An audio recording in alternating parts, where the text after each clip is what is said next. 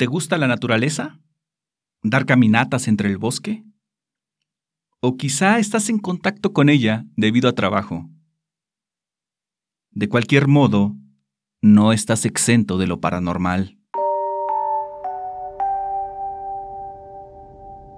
Hola, ¿qué tal? Buenas noches. Sean bienvenidos a un nuevo episodio. Gracias por sintonizarnos. Esta noche te presentamos dos historias. La primera ocurre en el monte y la segunda en un cerro cerca de la ciudad. Escúchalas y dinos qué opinas. Dinos si ya habías oído de algo similar, si has vivido alguna experiencia como las que te presentamos esta noche.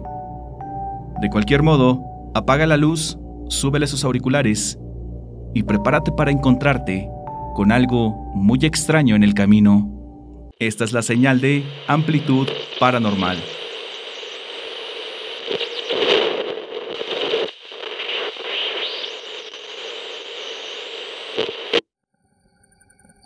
Me gusta hacer ejercicio al aire libre, especialmente correr en la montaña. Desgraciadamente hace algunos años tuve que cambiarme de ciudad por cuestiones de trabajo y aquí de plano no había en donde pudiera practicar mi actividad favorita. Así que empecé a buscar algún lugar con estas características que necesitaba. Soy ingeniero y doy clases en un tecnológico. Lo hago por las tardes, de modo que tengo libres las mañanas. Aprovechando esto, decidí prepararme para una conocida carrera de resistencia en el país. Encontré un cerro cerca y empecé a correr en la parte de abajo. El lugar es una zona protegida, así que había mucha gente y los caminos estaban muy planos. Yo necesitaba un terreno más difícil para prepararme. Empecé a buscar cómo subir a la cima. De vez en cuando me encontraba algunas personas corriendo una pareja de adultos mayores que tenían más condición que yo, y un joven que andaba en bicicleta, que siempre me pregunté cómo le hacía para subirla. Sucedió una ocasión que ya casi llegaba a la cima. A unos 100 metros de mí, adelante, a la orilla del camino, estaba un señor sentado. Buenos días. Ambos nos saludamos. El señor me preguntó la hora. Miré mi reloj y eran apenas pasado de las 8 de la mañana. Ya empezaba a pegar el sol. Disculpe, ¿hacia dónde va, joven? me preguntó.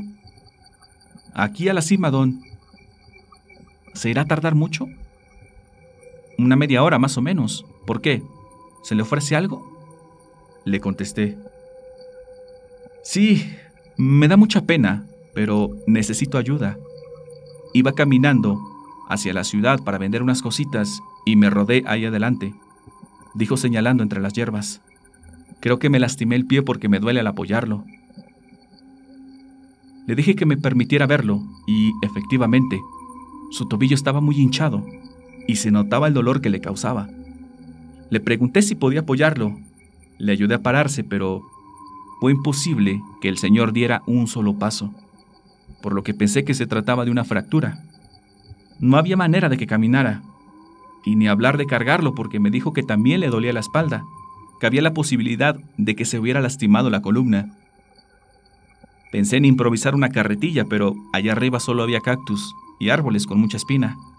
Además, podría causarle una lesión mayor. Por otro lado, no acostumbro cargar mi teléfono cuando ando corriendo. No tenía muchas opciones. Espéreme tantito aquí. Voy por ayuda, como a estas horas, allá abajito hay unas personas corriendo. Con suerte y traen teléfono. Muchas gracias, joven. Es usted muy amable. Solo por favor, páseme mi costalito. Está por allá adelante, por donde me rodé. Caminé un poco y lo encontré, casi al pie de un escarpado. Era un costal de esos blancos de plástico. Pesaba un poco. Imaginé que podía traer miel o algo así. No lo revisé, solo lo llevé cerca del señor, que pareció alegrarse de que lo hubiera encontrado. Hasta parecía que se le olvidaba el dolor. Me dijo que por favor lo pusiera un poco más allá del camino, en un lugar donde no le diera mucho el sol, y lo tuviera a la vista. Así lo hice y luego empecé a correr hacia abajo, buscando a alguien que me pudiera ayudar, pero por mala fortuna no veía a nadie, ni siquiera a los viejitos de siempre. Esperé unos cinco minutos y nada.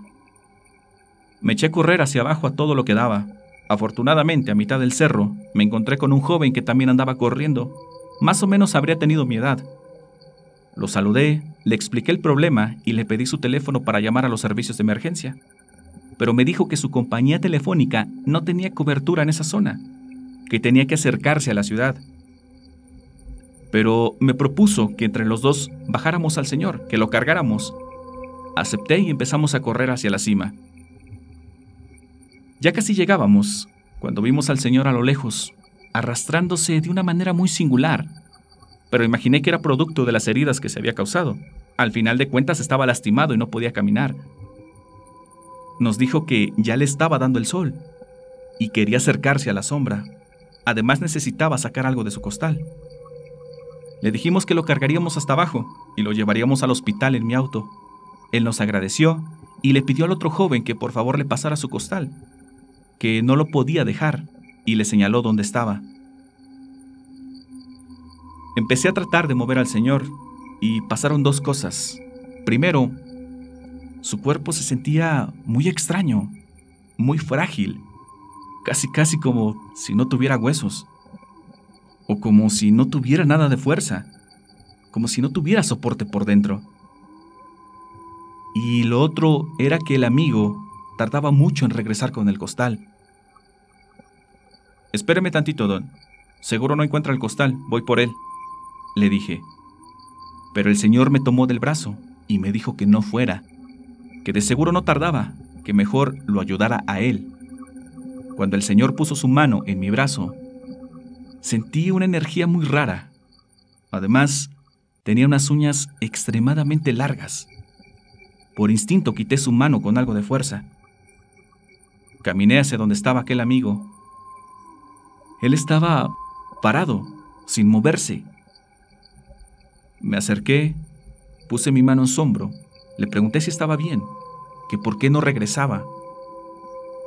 Pero el joven no respondía. Estaba helado, pálido, totalmente petrificado. ¿Estás bien, amigo? ¿Qué te pasa?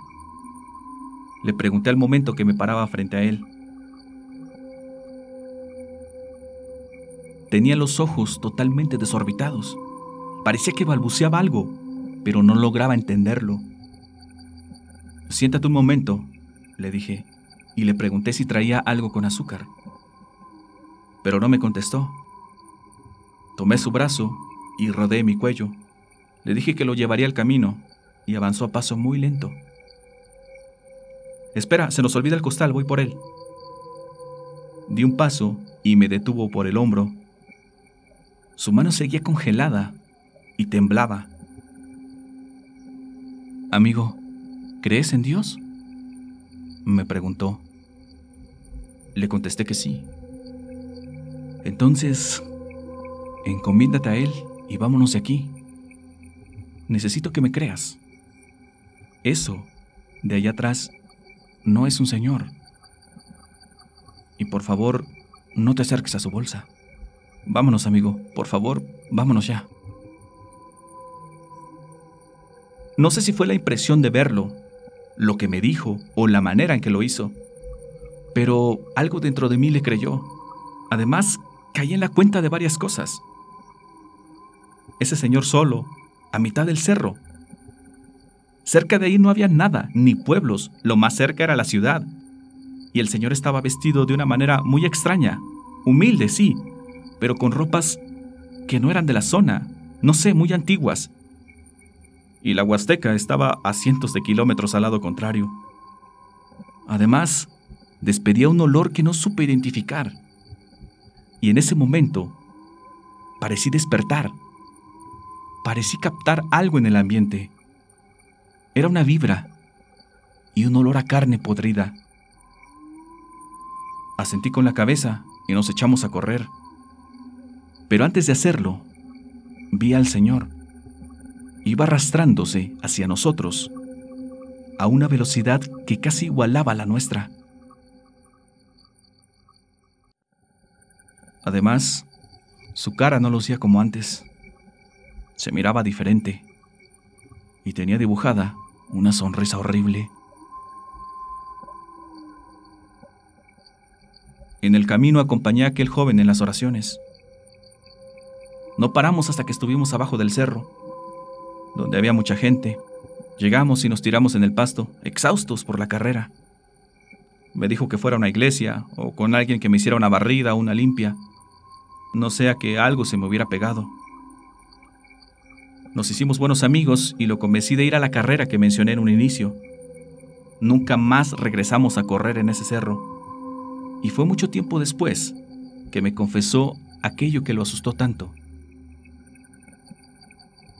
Dijo que en aquel costal había algo, algo como un animal. Se movía y hacía un horrible chillido. Lo que fuera que traía ese señor estaba vivo y emitía un olor horrible, y que cuando iba a tomar el costal, una mano pequeña y con uñas largas lo arañó. En ese momento, dice que volteó a donde estaba yo y a donde estaba el Señor, que en los momentos en que no lo estaba yo mirando, Él se me acercaba de una manera muy extraña. Me olía y parecía sacar una lengua como de una víbora. Nunca supe qué fue con lo que nos encontramos. Algunas personas a quienes les he contado dicen que se trata de una entidad, que en los cerros antiguos siempre habitan y andan buscando a quién llevarse o de quién alimentarse. También me pregunto qué era lo que había en aquel costal, aunque Creo que estoy mejor así, sin saberlo. Buenas noches a todos. Tengo una historia para contarles, una muy extraña. Toda mi vida he sido una persona de campo, de trabajo. Mi papá me ha enseñado todo. Y él, siempre que yo salía solo a algún lado, me repetía una frase.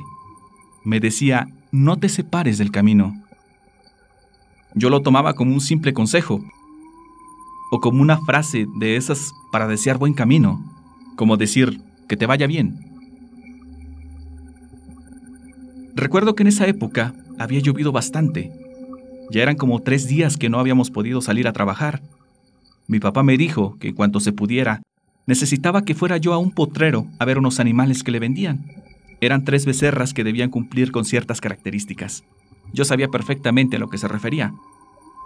Iría solo, porque mi papá tenía que ir a otro lado a hacer unos pendientes. Ya se nos había juntado el trabajo, así que dividiríamos las tareas. Como al quinto día por la tarde, dejó de llover fuerte. Nos preparamos para salir al día siguiente. No iba a poder llevar mi caballo, ya que, debido a lo mucho que había llovido, los caminos iban a estar muy resbalosos. Era peligroso tanto para mí como para el animal. Y con lo lejos que tenía que ir, ni modo, pensé. Salí de casa un poco antes que amaneciera, no sin antes mi papá recitarme la frase de siempre, no te apartes del camino. El potrero al que tenía que ir me quedaba lejos, de modo que empecé a trazar una ruta por donde le pudiera cortar vuelta al camino. Ya no llovía, pero todo estaba lleno de charcos y resbaloso. Por supuesto que estoy hablando de terracería. Corté vuelta y me ahorré casi 40 minutos de camino.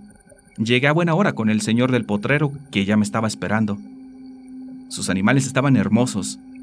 Las becerras que nos vendía eran de destete, de buena clase, era justo lo que estábamos buscando. No había que darle vueltas. Ahí mismo estrechamos la mano e hicimos el trato. Le dejé unos centavos como anticipo y le dije que en un par de días iría por ellas. Cuando tomé camino, no era tarde. Estaría pasando apenas del mediodía. A pesar de la buena hora, decidí de nuevo tomar el atajo. Caminaba entre los terrenos, entre el monte, cuando de repente empecé a escuchar algo. Era el llanto de un niño, no como un bebé o un recién nacido, no. Era como de un niño de unos tres o cuatro años a lo mejor. Detuve mi andar, miré para todos lados y no se veía nada, todo era monte. No se escuchaba a nadie más andar por ahí. El pueblo más cercano estaba como a una hora de distancia. Que había la posibilidad de que un niño hubiera llegado ahí desde ese pueblo, o lo más probable, que sus papás de ese niño anduvieran por ahí trabajando. Como sea, comencé a buscarlo, a hablarle. ¡Hey niño! ¿Estás bien? Háblame. ¿Estás perdido? Para mi sorpresa, sí me contestó. Me dijo que estaba perdido, que no encontraba a sus papás, que por favor le ayudara. Por suerte siempre cargo con mi machete. Empecé a abrirme paso entre el monte. ¡Hey, dime dónde estás! No te veo. Le dije. Me contestó que estaba junto a un árbol. Avancé, pero nada más no daba con él. Y poco a poco me fui acercando. Los llantos se escuchaban más y más fuerte. Y por fin vi un árbol. Ya te encontré, le dije. En ese momento, algo despertó dentro de mí, pues el árbol estaba a la orilla de un barranco. Me alejé un poco y lo rodé. Detrás del árbol, de donde salía el llanto, de donde salía la voz de aquel niño, estaba un nido de serpientes. Me fui de espaldas del susto y un par de ellas se acercaron serpenteando. Empecé a soltar machetazos para todos lados como pude me paré y me eché a correr. Corrí entre el monte, entre los matorrales, entre las espinas. Salí después de un rato, todo raspado hasta de la cara. Ese maldito llanto, esa voz de un niño pidiendo ayuda se escuchaba de nuevo. Corrí un poco, pero mis piernas no me respondían como quería. Estaba temblando. Seguía muy asustado. Respiré, me calmé, y fue entonces que llegó a mi mente el consejo de mi padre. Así que busqué el camino. No importaba que tanto me tardara en regresar. Llegué a mi casa aún temblando, blanco del susto. Me barrieron y me estuve bañando por varios días con unas hierbas. Por supuesto que me regañaron. Mi papá me dijo que por algo me decía que no me alejara del camino. Que allá entre el monte hay muchas cosas malas. Jamás volví a tomar atajos. El mismo consejo les doy si andan por el campo. No se alejen del camino. Espero que les haya gustado mi historia. Buenas noches amigos.